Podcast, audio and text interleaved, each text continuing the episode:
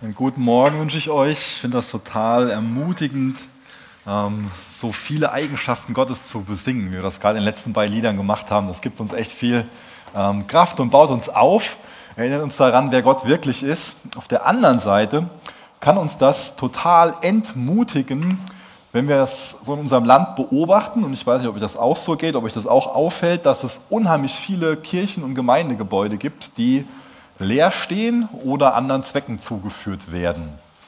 Ähm, wir leben hier ziemlich in einer frommen Blase, ähm, hier so am Fuß des Westerwalds, Siegerland, so Richtung Wetzlar, ähm, auch so ein bisschen ins Hinterland rein. ich glaube, die Amis nennen das Bible Belt, ich weiß nicht, wie man das in Deutschland nennt. Gibt es da einen Begriff für? Also Bibelgürtel, keine Ahnung, das war eine doofe Übersetzung. Also so ein, so ein frommes Gebiet, wo man vielleicht nicht so viel davon mitbekommt, aber in ganz vielen anderen Teilen von Deutschland sieht es schlimm aus und das kann einen sehr entmutigen und ist echt tragisch. Ähm, und man fragt sich so, wo, wo kommt es her, dass auf einmal anscheinend weniger Menschen Gottesdienste besuchen, ähm, auch viele Gemeinden deutlich leerer sind und ich will gar nicht behaupten, dass ich jetzt da so das äh, so ein, so ein Urteil fällen kann und ich glaube auch nicht, dass es da so nur eine Sache gibt, was, was, was der Grund, was die Ursache davon ist.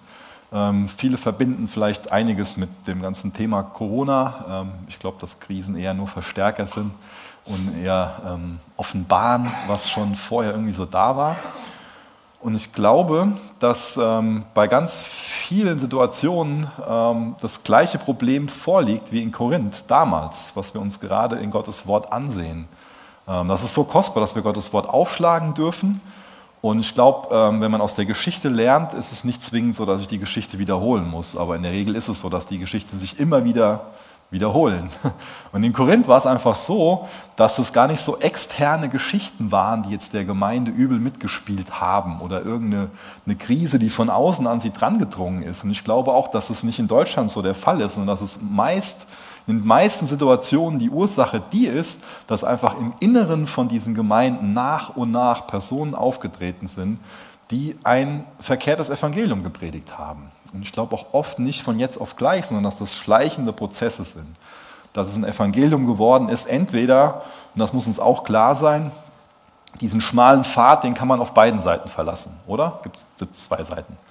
Und ich glaube, uns fällt es einfach als eher ähm, konservativ ausgerichtete Gemeinde, die Gefahr nur in der liberalen Theologie zu sehen. Und diese Gefahr ist total real. Da ist eine Seite vom Weg, das ist liberale Theologie, wo wir vom Weg abkommen, wo das Evangelium nicht mehr das Evangelium von Jesus Christus ist, sondern ein verfälschtes Evangelium, wo ein anderer Christus gepredigt wird.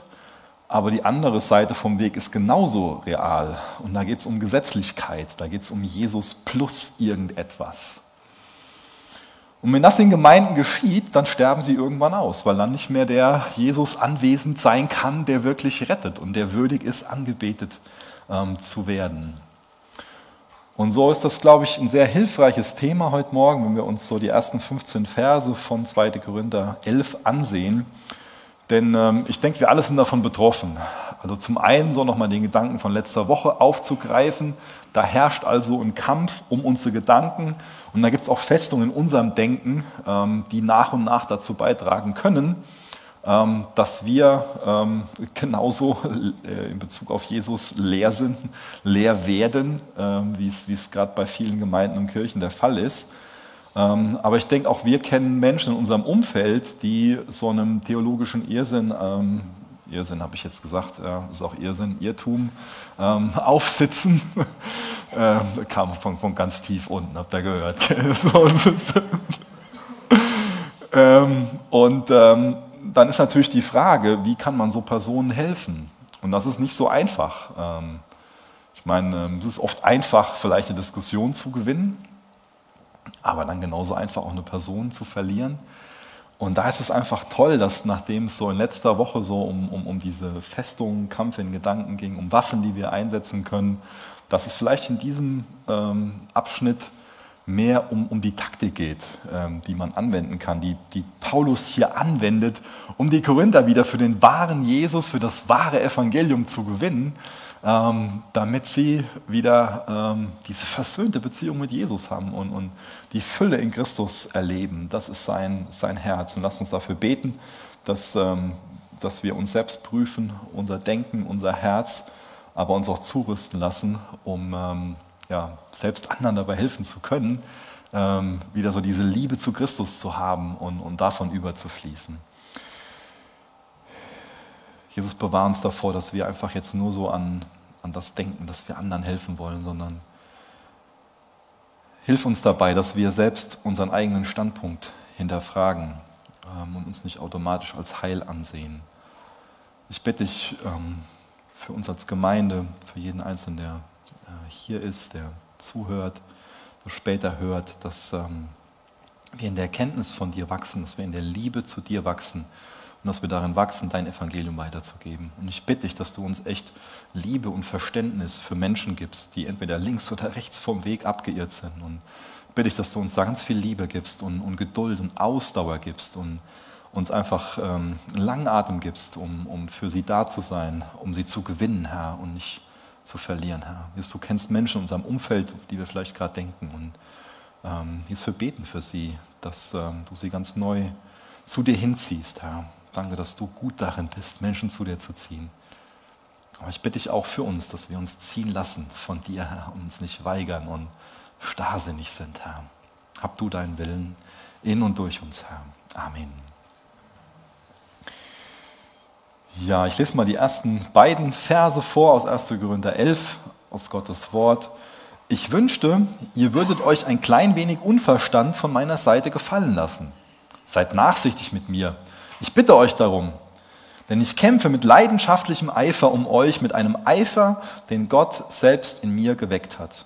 Wie ein Vater seine Tochter mit dem einen Mann verlobt, für den sie bestimmt ist, so habe ich euch mit Christus verlobt und mir liegt alles daran, ihm eine reine, unberührte Braut zuzuführen. Ja, ähm, dem, dem Paulus geht es natürlich so, dass er nicht verstanden wird, ja, dass da ganz viel Unverstand von Seiten der Gründer ist. Deswegen will er sich jetzt hier erklären. Und er gebraucht jetzt hier ein ganz starkes Bild, was, glaube ich, heute noch in dem einen oder anderen Hollywood-Film so ähm, beschrieben wird. Ähm, vielleicht geht dieser Film so von seinem, von seinem inneren Auge ab, dass er sich ähm, auf so einer Trauung ähm, befindet. Und normalerweise ist das ja nur so eine Formsache, dass dann diese Frage gestellt wird, ähm, ob da ähm, irgendjemand ähm, so, so Einwände hat äh, gegen die Trauung. Ähm, aber der Paulus sieht sich jetzt als derjenige, der dann in der, in der äh, Trauzeremonie aufspringt und ganz leidenschaftlich und eifersüchtig ähm, diese Einwände äh, bringt. Denn was sich vor seinem inneren Auge abspielt, ist, dass die Korinther sich gerade dabei äh, befinden, dass sie ihr, ihr Herz als Braut an einen anderen Bräutigam hängen.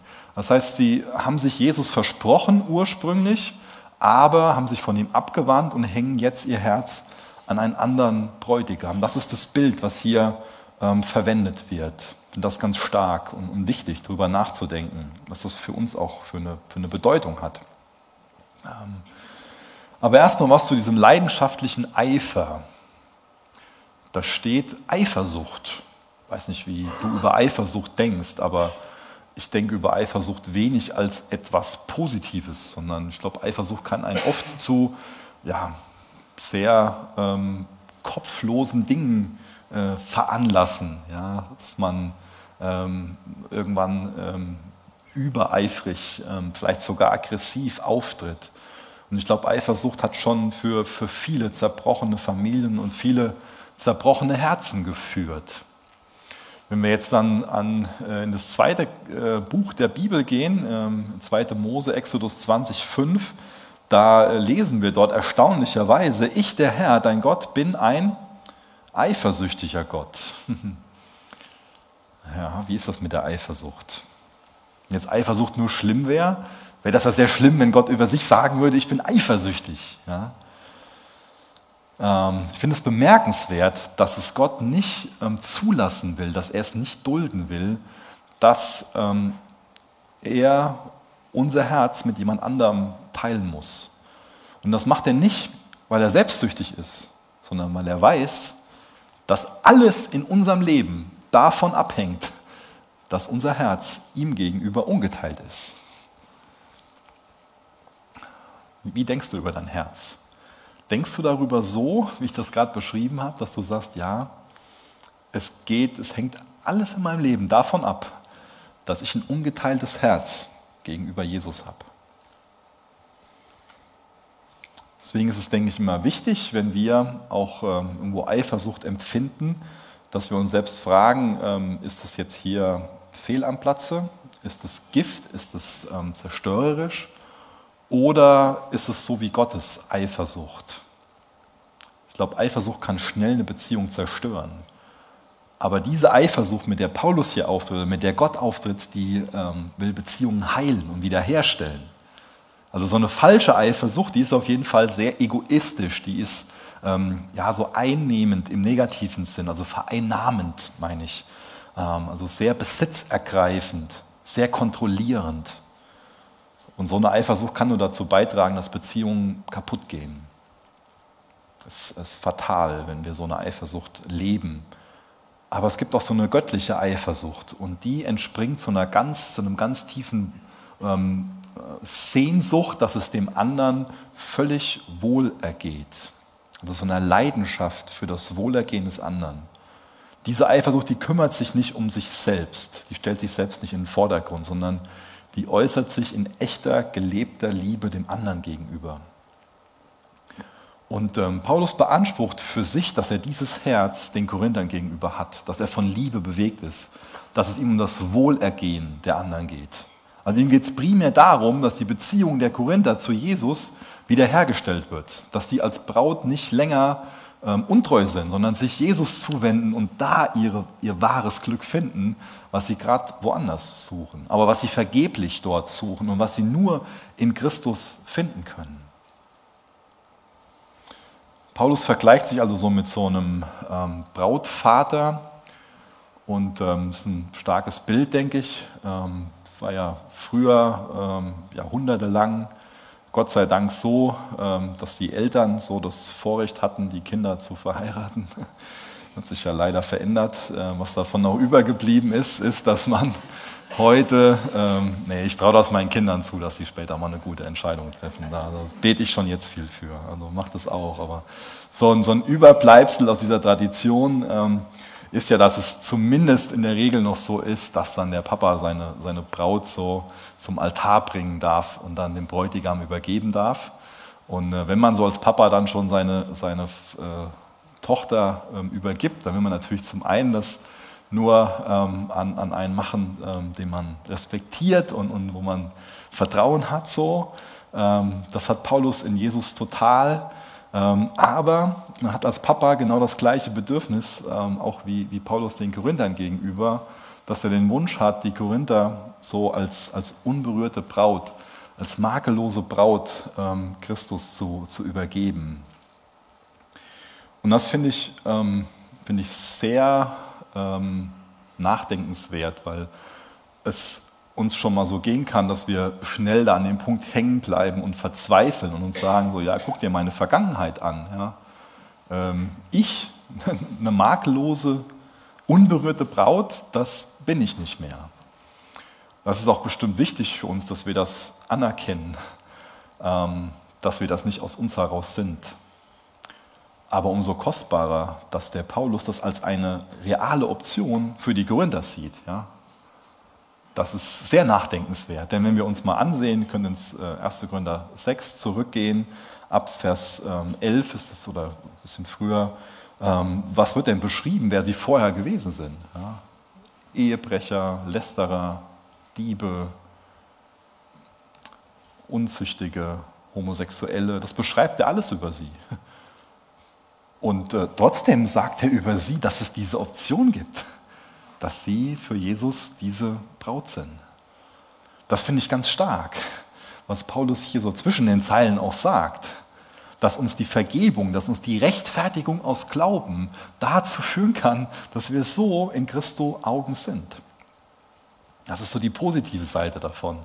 Und auch das Nachdenkenswerte ist, dass wir uns selbst hinterfragen, wo begehe ich denn auch ähm, geistlichen Ehebruch? Wo bin ich Jesus denn untreu? Wo habe ich denn ein, ein, ein, geteiltes Herz? Wo schiel ich denn ähm, zu einem anderen Bräutigam? Ich glaube, das ist heute oft nicht mehr so ernst genommen wird, dieses Thema Verlobung, aber in, damals ähm, war das noch eine, eine, sehr ernste Sache. Man konnte eine, eine, Verlobung auch nur durch eine tatsächliche Scheidung wieder lösen. Ähm, und es ist klar, dass, es, dass in der Verlobung man schuldet seine Liebe und Treue nur dem Verlobten. Und so ist es mit uns und Jesus.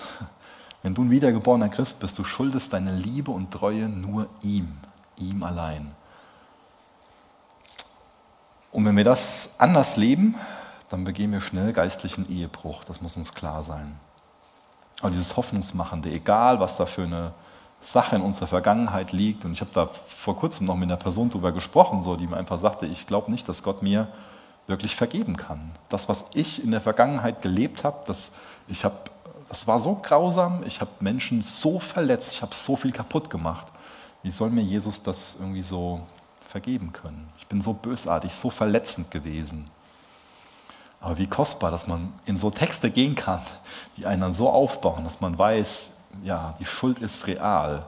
Aber es ist auch real, dass Jesus am Kreuz gestorben ist, dass er bereit war, verlassen zu sein vom Vater, den Zorn Gottes auf sich zu tragen, damit unsere Vergangenheit, unsere Schuld getilgt ist, damit wir wissen dürfen, Jesus hält uns das nicht mehr vor. Der Vater hält uns das nicht mehr vor, sondern uns kann vergeben sein, reingewaschen, dadurch, dass Jesus für uns am Kreuz gestorben ist. Wir lesen mal in Vers 3 weiter. Ähm, greift das nächste Bild auf. Ich fürchte jedoch, es könnte, könnte euch gehen wie Eva. Eva wurde auf hinterlistige Weise von der Schlange verführt und genauso könnten auch eure Gedanken unter einen verhängnisvollen Einfluss geraten, sodass die Aufrichtigkeit und Reinheit eurer Beziehung zu Christus verloren geht. Also Paulus hat ihnen sehr glaubwürdig so versichert, dass er ähm, ein, ein Vater ihnen gegenüber ist, der einfach ihr Bestes im Sinn hat, der sie einfach nur schützen, bewahren will und der ihnen dabei helfen will, wirklich ähm, wieder, wieder zu realisieren, was sie in Christus haben, dass ihnen Christus alles ist, dass sie davon erfüllt sind, dass sie davon ja, einfach dankbar dafür sind, dass sie in, in Jesus alles haben. Aber irgendwie ist so eine Unzufriedenheit reingekommen und sie sind, sind abgedreht, genau wie es damals schon auch mit der Eva der Fall war. Ich meine, was für ein Umfeld hatte Eva? Da war diese Zufriedenheit äh, oder der Zugang zur Zufriedenheit deutlich einfacher nochmal, sage ich, als jetzt für uns gerade. Ähm, sie hat absoluten Überfluss gehabt und ähm, einfach ganz ungetrübte Gemeinschaft mit, mit Gott. Ganz normalen Umgang. Die haben dort einfach miteinander gesprochen, sind sich begegnet im Garten Eden. Und trotzdem war es so, dass sie sich hat verführen lassen, verleiten lassen wie ist das mit uns? Muss uns klar sein, dass wir ähm, genauso ein, ein, Gegenüber haben wie, ähm, wie Eva, der darum bemüht ist, uns zu verführen. Ist dir das klar, dass da jemand um dich wirbt, um deine Aufmerksamkeit, um die Leidenschaft, die in dir ist, der dir Dinge vorhält, die für dich sehr attraktiv aussehen? Das trifft für dich zu, das trifft für mich zu. Da ist jemand, der uns verführen will. Und hier in diesem, diesem Vers steht was ganz, ganz Entscheidendes, sodass die Aufrichtigkeit und Reinheit eurer Beziehung zu Christus verloren geht. Das finde ich ganz stark, diese Worte. Aufrichtigkeit und Reinheit. Ist deine Beziehung zu Jesus davon geprägt, dass da eine Aufrichtigkeit und eine Reinheit in ihr ist? Die ist bei den Korinthern verloren gegangen. Die ist bei der Eva durch diese Verführung verloren gegangen. Es ist für uns so wichtig, dass die Hauptsache die Hauptsache bleibt. Und das ist die Hauptsache, das, was ich gerade beschrieben habe, das, was Paulus hier sagt. Diese Beziehung zu Jesus, dass die nicht verloren geht, sondern dass die von Aufrichtigkeit und Reinheit geprägt ist. Dass Jesus wirklich im Zentrum ist. Aber da gibt es jemanden, der oft nicht ähm, offensiv ähm, einfach zu erkennen als der Böse auftritt, sondern das ist ja ein Täuschungsmanöver. Da ist ähm, einiges an Wahrheit und dann Täuschung, Lüge, wird was verdreht, wird was attraktiver gemacht, ähm, scheinbar attraktiver gemacht. Da ist jemand, der verführen will. Und deswegen die Frage, bist du dir bewusst, dass da ein Kampf ist? Um dein Denken, um dein Herz. Ganz bewusst ein Kampf um dein Herz, der tobt.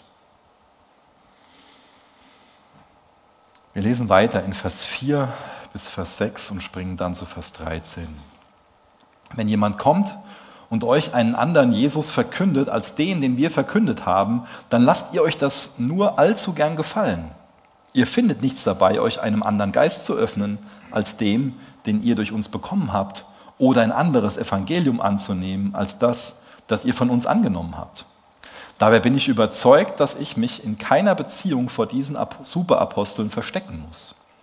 Mag sein, dass es mir an rhetorischen Fähigkeiten fehlt, an Erkenntnis fehlt es mir ganz sicher nicht. Das haben im Umgang mit euch bei jeder Gelegenheit und in jeder Hinsicht bewiesen. Springen zu Vers 13. In Wirklichkeit sind diese Leute falsche Apostel, Betrüger, die sich selbst verstellen und auftreten, als wären sie Apostel von Christus. Das ist allerdings kein Wunder, denn der Satan selbst tarnt sich als Engel des Lichts. Warum sollte es dann etwas Außergewöhnliches sein, wenn auch seine Diener sich verstellen und so auftreten, als würden sie im Dienst der Gerechtigkeit stehen? Doch am Ende wird es ihnen so ergehen, wie sie es mit ihren Taten verdient haben. Der Vorwurf, den Paulus den Gründern ganz klar macht, ist, dass sie sehr ähm, leichtfertig, sehr gutgläubig, also ohne zu hinterfragen, ähm, den Jesus, den Glauben, das Evangelium, was Paulus ihnen weitergegeben hat und auch den Geist, den sie durch die Wiedergeburt bekommen haben, dass sie das hinter sich gelassen haben. Er wirft den Superaposteln also vor, dass die so fake sind, dass da einfach der Schein trügt.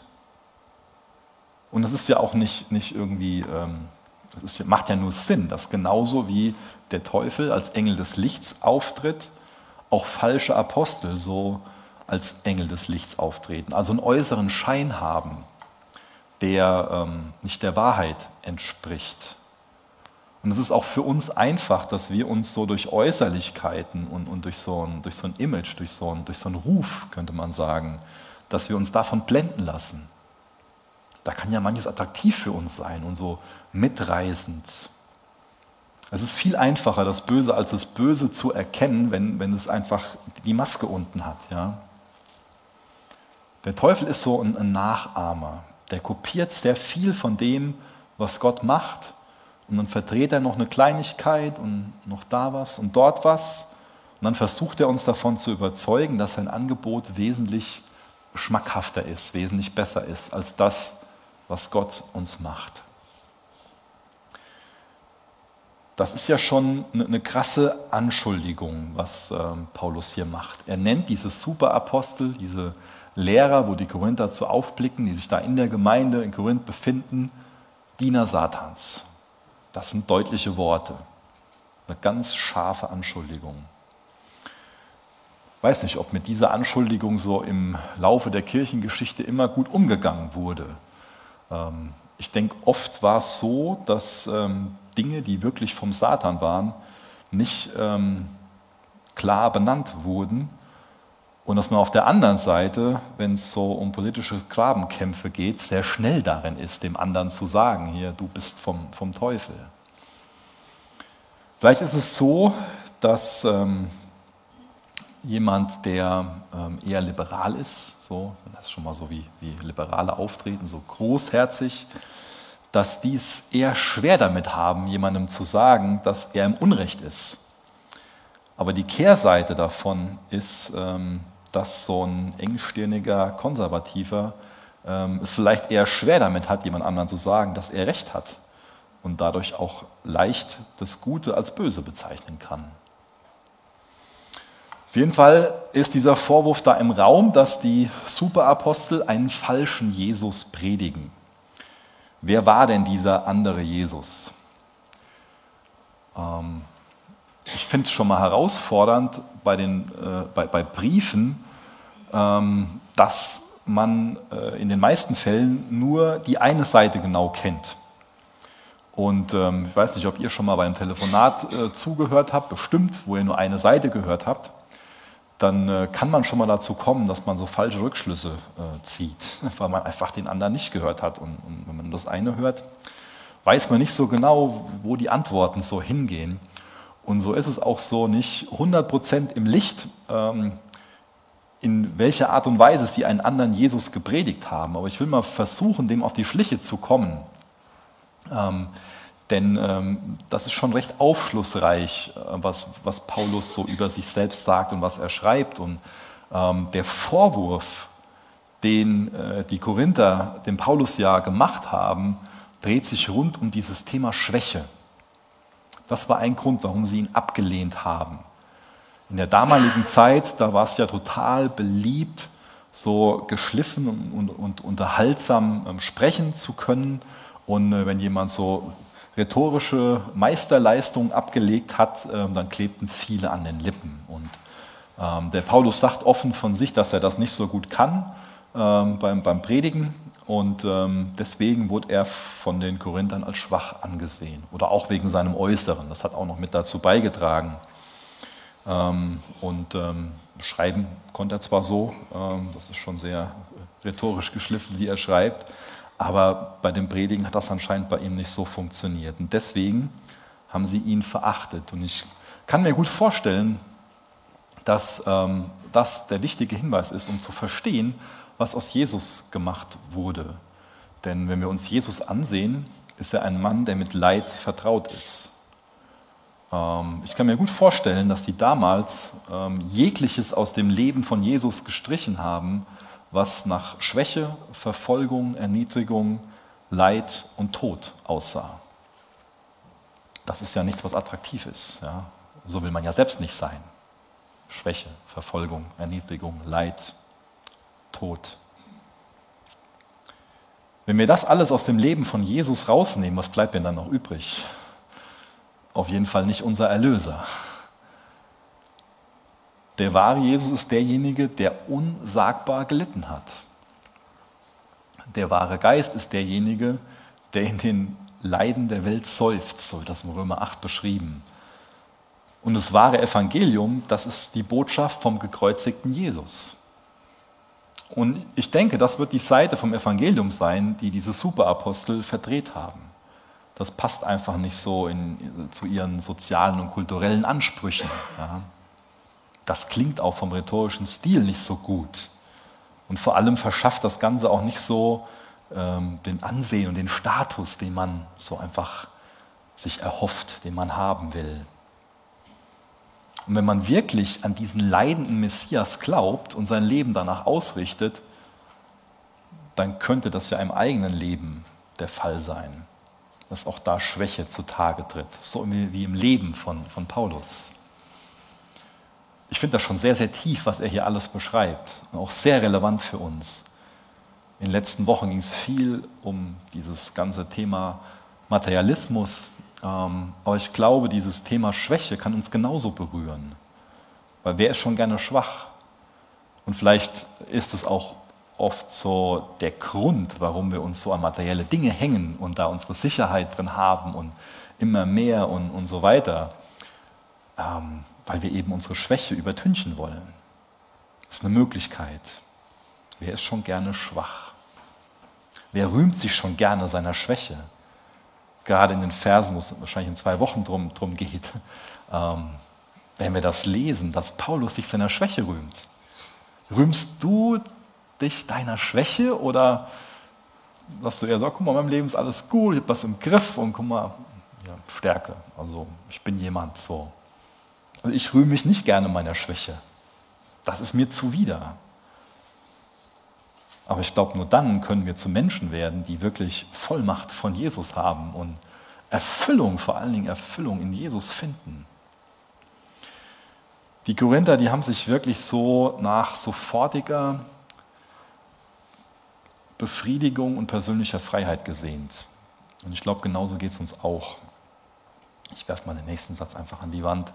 Ich glaube, wie die Korinther sehen auch wir uns nach sofortiger Befriedigung und persönlicher Freiheit, anstatt unsere Freude darin zu finden, inmitten von Leid, Schwäche, Trübsal und Trübsal zu lernen, von Gott abhängig zu sein.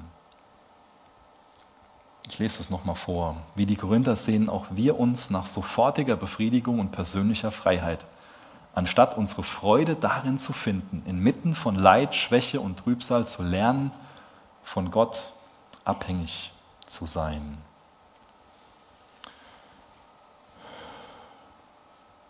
Da ist nicht nur was außerhalb von uns, was uns verführen will, sondern ich glaube, da ist auch so ein Herz in uns, was ähm, sich angezogen fühlt von Versprechen nach Macht, Versprechen nach Anerkennung für uns, Versprechungen in Bezug auf Gesundheit und Reichtum. Da haben wir so, so ein Magnet in uns. Wenn uns das jemand verspricht, dann ist so eine Tendenz in uns da, dass wir darauf zurennen. Was macht das mit dir? Lässt du dich da ködern?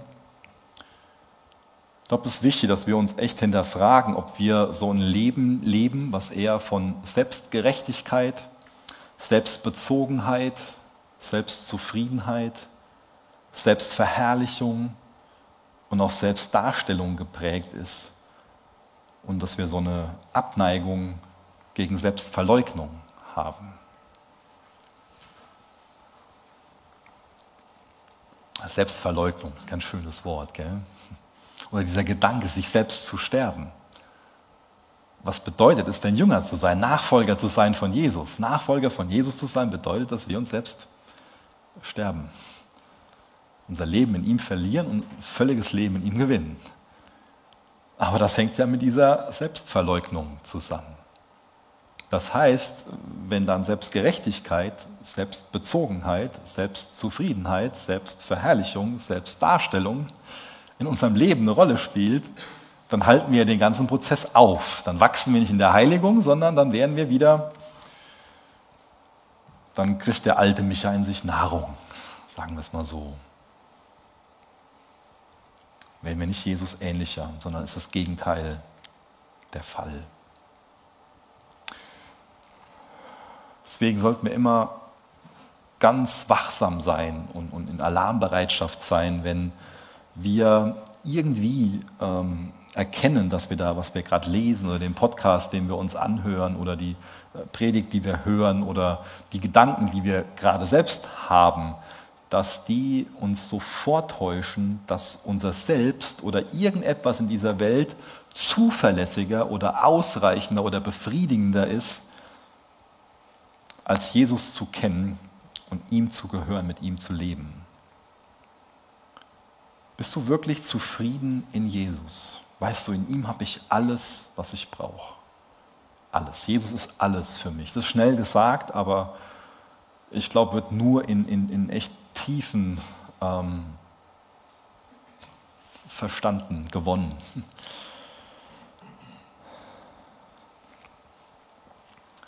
Wie beurteilst du irgendwie einen Dienst? Oder wenn du dir jetzt, ich meine, jeder von uns hört sich wahrscheinlich mal irgendwie einen Podcast an oder Predigten, ähm, auch hier heute Morgen. Ähm, wie, wie beurteilst du das, was du da auch oder auch was, was du liest? Wir alle setzen uns ja gewissen Einflüssen aus. Wie beurteilst du das? Achtest du eher so auf, auf die Form ja, ist so ein sehr charismatischer Speaker, ist gut produziert, tolle Musik. Ist bestimmt alles nicht falsch. Also ich bemühe mich auch das Beste aus meinen Mitteln zu machen und nicht irgendwie unverständlich zu sprechen, was ich schon mal mache. Also, ähm, aber wo ist denn das Vertrauen und wo ist auch der Hauptfokus? Ist es auf der Methode oder ist es auf dem Inhalt?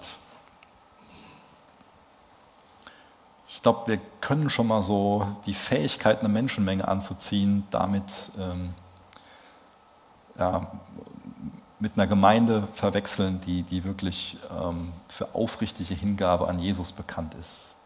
Worum geht es uns denn? Wirklich im Glauben zu wachsen? Oder einfach nur Teil von was Großem zu sein, wo man dann mit dem Strom schwimmt? Deswegen macht mich auch so der, der Gemeindesaal da drüben echt nachdenklich, wo ich mich frage, achten wir eher so auf die Größe von unserem Gemeindesaal Oder achten wir auf die Größe von unserem, unserem Herz, unserer Gemeinde für, für Gott, für sein Volk, für die verlorene Welt? Anerkennung, Beliebtheit, Ruhm und Macht kann jeden Menschen ruinieren.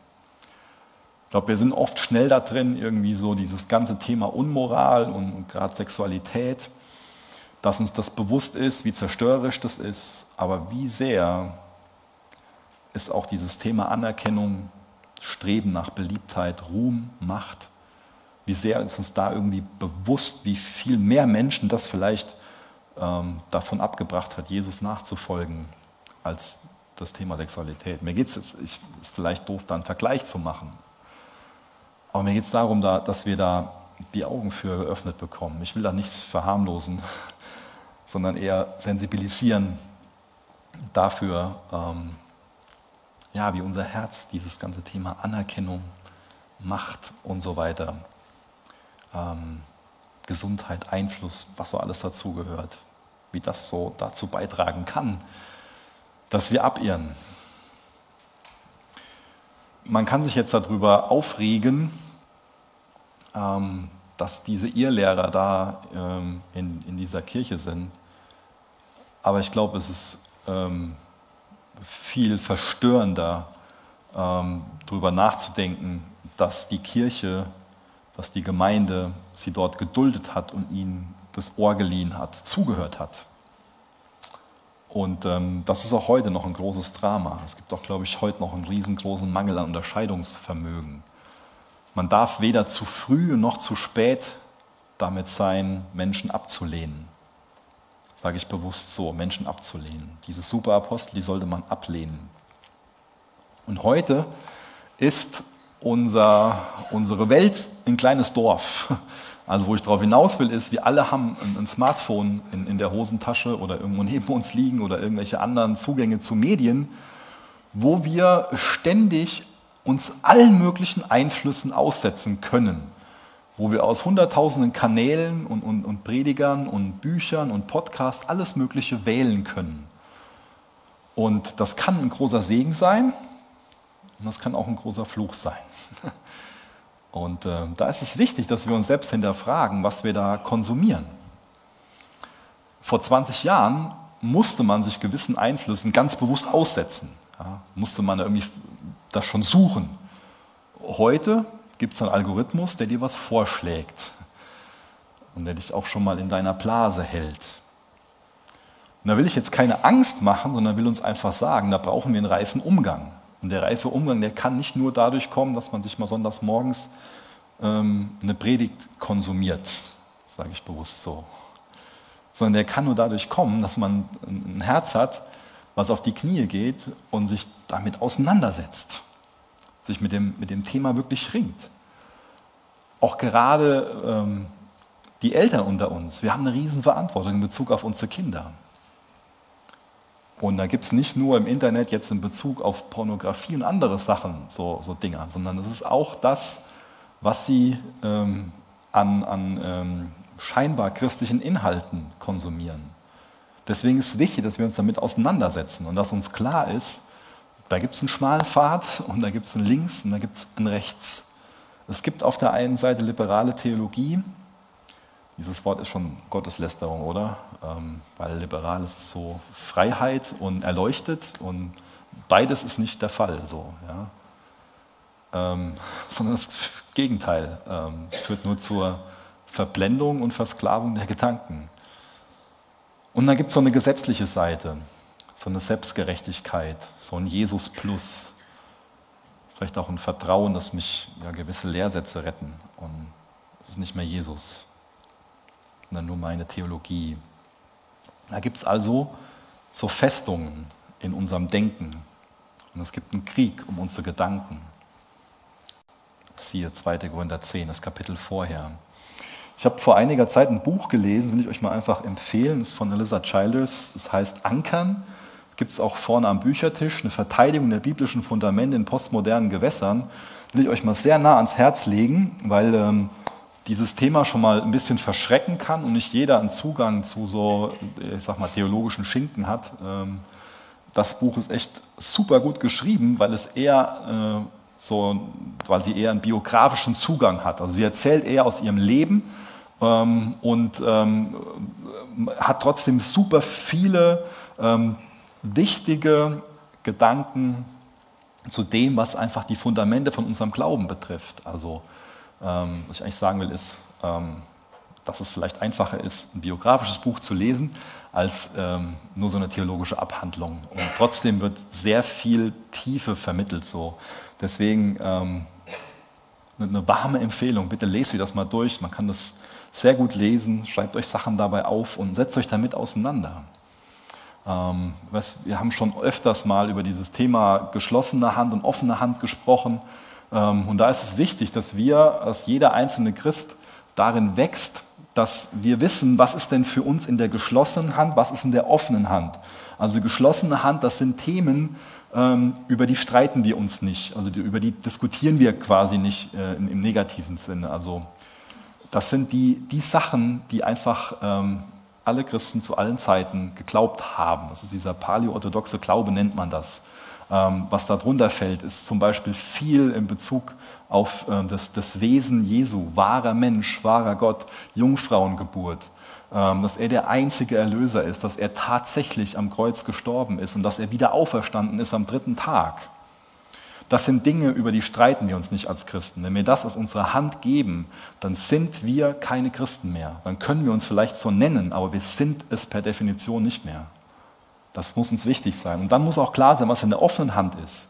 Weil wir können dann über irgendwelche Methoden sprechen und dem anderen irgendwie vorwerfen, ja, du bist ein Diener Satans, und, und, aber das sind Themen in der offenen Hand. Das muss klar sein. Ähm, es gibt viele Themen, da können wir unterschiedliche Erkenntnis haben. Ähm, wenn es auch vielleicht um, um Endzeitfragen geht, wenn es um Fragen des Gottesdienstablauf, Methode, Form und so weiter geht.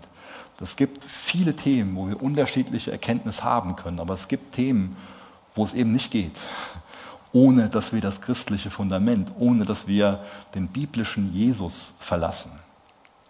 Und da ist klar wichtig, dass uns bewusst ist, was, was dazugehört. Die Irrtumslosigkeit, die Glaubwürdigkeit der Schrift. Dass ähm, die Bibel nicht nur Gottes Wort enthält, sondern tatsächlich Gottes Wort ist. Es gibt auch dieses Ding so, ja, das kann Gottes Wort für dich werden. So, nee. Die Bibel ist Gottes Wort. Und das sind keine kleinkarierten Dinge, die ich da von mir gebe, sondern das ist unheimlich wichtig, da eine klare Erkenntnis für zu haben.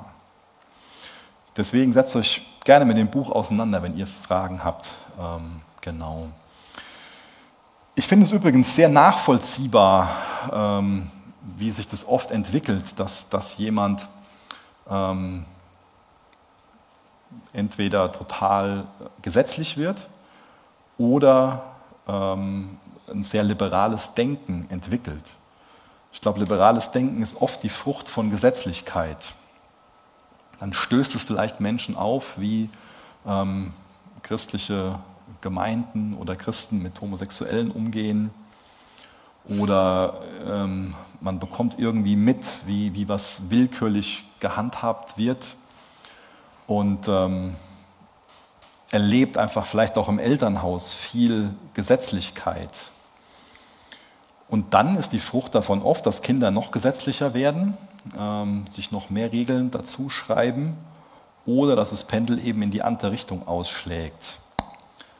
Es ist also immer sehr problematisch, auch dann, wenn so gewisse Sünden zu Sondersünden deklariert werden. Wenn da was ganz Schlimmes draus gemacht wird also was Schlimmeres als andere Sünden in der Bibel. Das ist oft eine Sache, wodurch viel liberales Denken entsteht.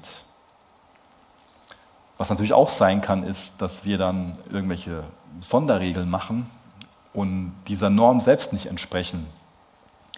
Und dann macht das ja was mit uns. Also wenn ich dem moralischen Maßstab, den ich selbst an mich lege, nicht entspreche, dann muss ich mich irgendwie hinterfragen. Also lebe ich entweder in so einer ständigen Minderwertigkeitsgefühl oder ich gehe her und ändere die Norm. Und dann kann ich entweder an Reife gewinnen und kann ein Leben der Gnade leben oder ich werfe alle möglichen Normen über Bord und mir dann diese scheinbaren Freiheiten, die ich in der liberalen Theologie finde. Und das Leben in der Gnade, das ist diese goldene Mitte, wenn man das goldene Mitte nennen darf. Das ist das, was Jesus gemacht hat. Ich finde das so faszinierend, wie Jesus mit der Frau am Jakobsbrunnen umgegangen ist oder auch mit der Ehebrecherin umgegangen ist, die da ertappt wurde. Ähm, können wir so viel von Jesus lernen im Umgang mit Menschen und auch wie er mit uns umgeht. Ganz kostbar. Wir lesen noch die Verse, die ich eben übersprungen habe, ab Vers 7. Oder habe ich etwa eine Sünde begangen, als ich mich erniedrigte, um euch zu erhöhen? Ich spreche davon, dass ich auf mein Recht als Apostel verzichtet und euch das Evangelium Gottes verkündet habe, ohne etwas dafür zu verlangen. Verglichen mit euch habe ich andere Gemeinden geradezu ausgeraubt, indem ich mich von ihnen unterstützen ließ, um euch unentgeltlich dienen zu können. Und als ich bei euch war und meine Mittel knapp wurden, bin ich keinem von euch zur Last gefallen. Die Brüder, die aus Mazedonien kamen, brachten mir das, was mir fehlte. Ich habe mich also davor gehütet, eure Hilfe auch nur im geringsten zu beanspruchen und werde mich auch weiterhin davor hüten. So gewiss die Wahrheit von Christus mich erfüllt, niemand in der ganzen Provinz Achaia wird mir diesen Ruhm nehmen können. Warum nehme ich kein Geld von euch an? Weil ich euch nicht liebe? Gott weiß, wie es mit meiner Liebe zu euch steht. Der Grund, warum ich so handle und auch in Zukunft so handeln werde, ist der.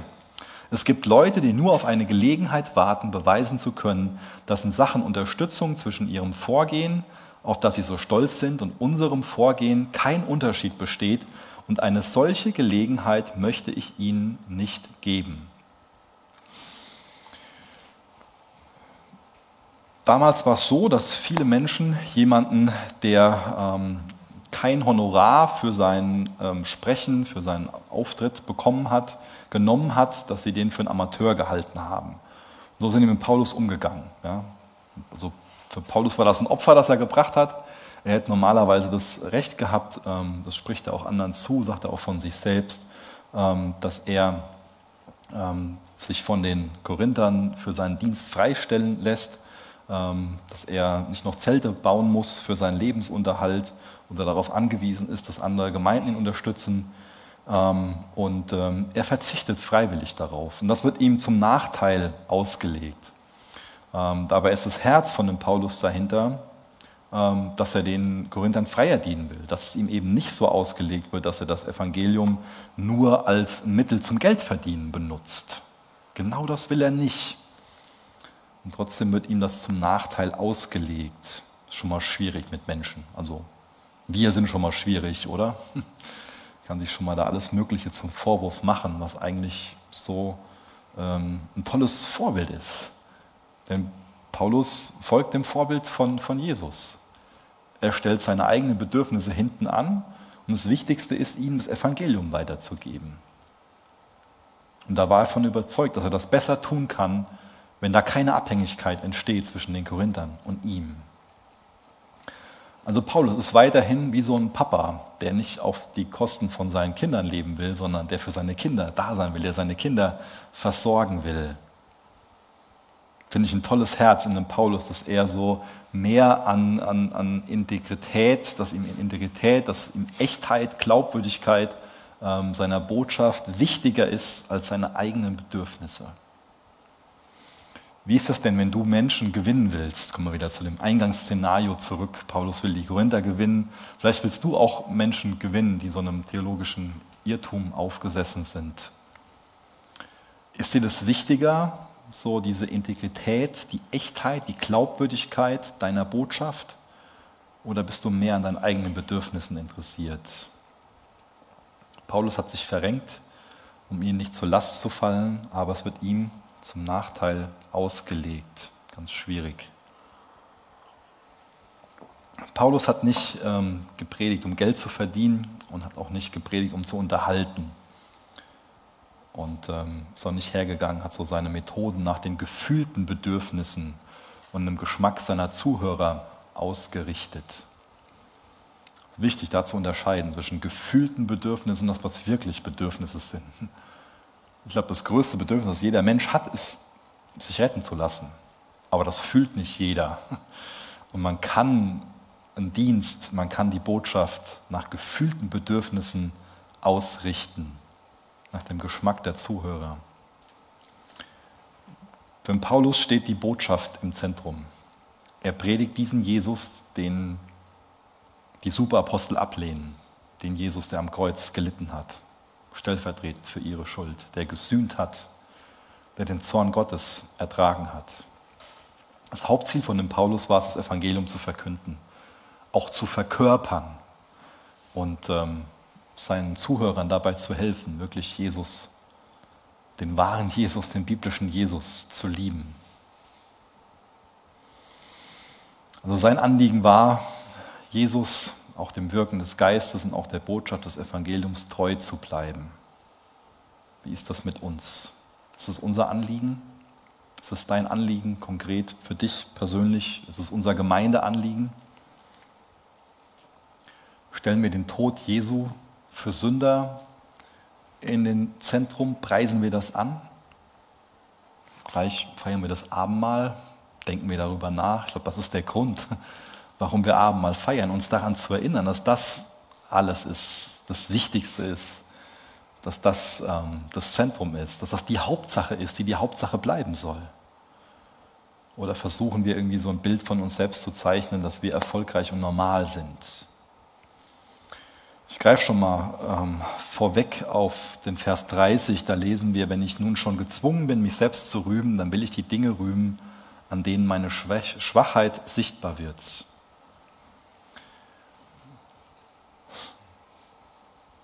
Lass uns Jesus rühmen als Gemeinde, dass seine Schwachheit alles für uns bedeutet, unsere Stärke werden kann. Und lass uns nicht durch irgendwas uns selbst darstellen und, und uns äh, unserer Stärke rühmen, wenn wir das denn könnten. Ich glaube, alles in der Gemeinde muss so der Leidenschaft für die Ehre Gottes untergeordnet sein. Das ist das Wichtigste. Und ich glaube, das ist das, worauf wir uns wirklich im Gottesdienst konzentrieren müssen.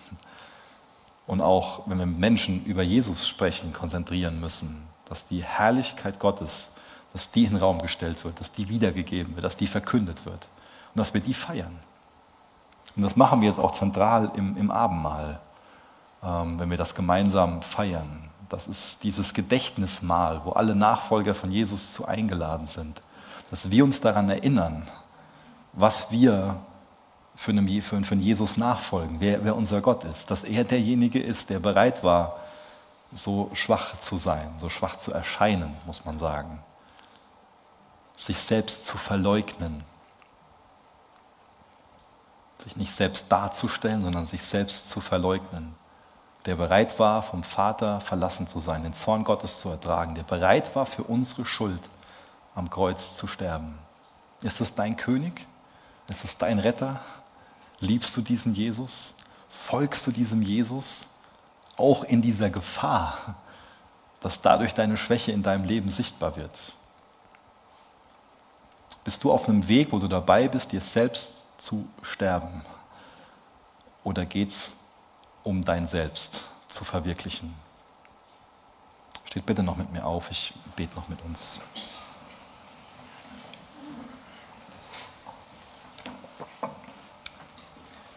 Vater, ich bin dir so dankbar, dass deine Gnade für uns bereitsteht, deine Vergebung. Wie unvorstellbar, Jesus, dass du uns eines Tages als unberührte Braut annehmen willst. Ich danke dir so sehr für die Gerechtigkeit, die ich in dir habe, für die Rechtfertigung, die ich durch dich habe, für die Vergebung, die in dir bereitsteht. Danke, dass du auch heute Morgen wieder dazu bereit bist, wenn wir mit offenen Händen kommen, mit leeren Händen kommen, uns rein zu waschen von unserer Schuld. Du siehst, was in der letzten Woche war, du kennst unsere Vergangenheit, du kennst unser Heute. Jetzt vergib uns unsere Schuld. Ich bitte dich, dass du uns ähm, auch die Fähigkeit gibst zu unterscheiden. Ich bitte dich, dass du uns bewusst machst, wo in unserem Denken Gesetzlichkeit ist wo in unserem Denken was Liberales ist. Führ du uns dahin, dass wir das am Kreuz ablegen und aus der Gnade leben, Herr. Und du siehst auch Menschen in unserem Umfeld, wo wir uns wünschen, dass sie wieder, dass ihre Liebe zu dir wiederhergestellt wird, dass sie wieder den Weg der Gnade leben. Du weißt, an wen wir denken. Wir geben dir die Person jetzt hin. Wir bitten dich um deine Gnade in ihrem Leben.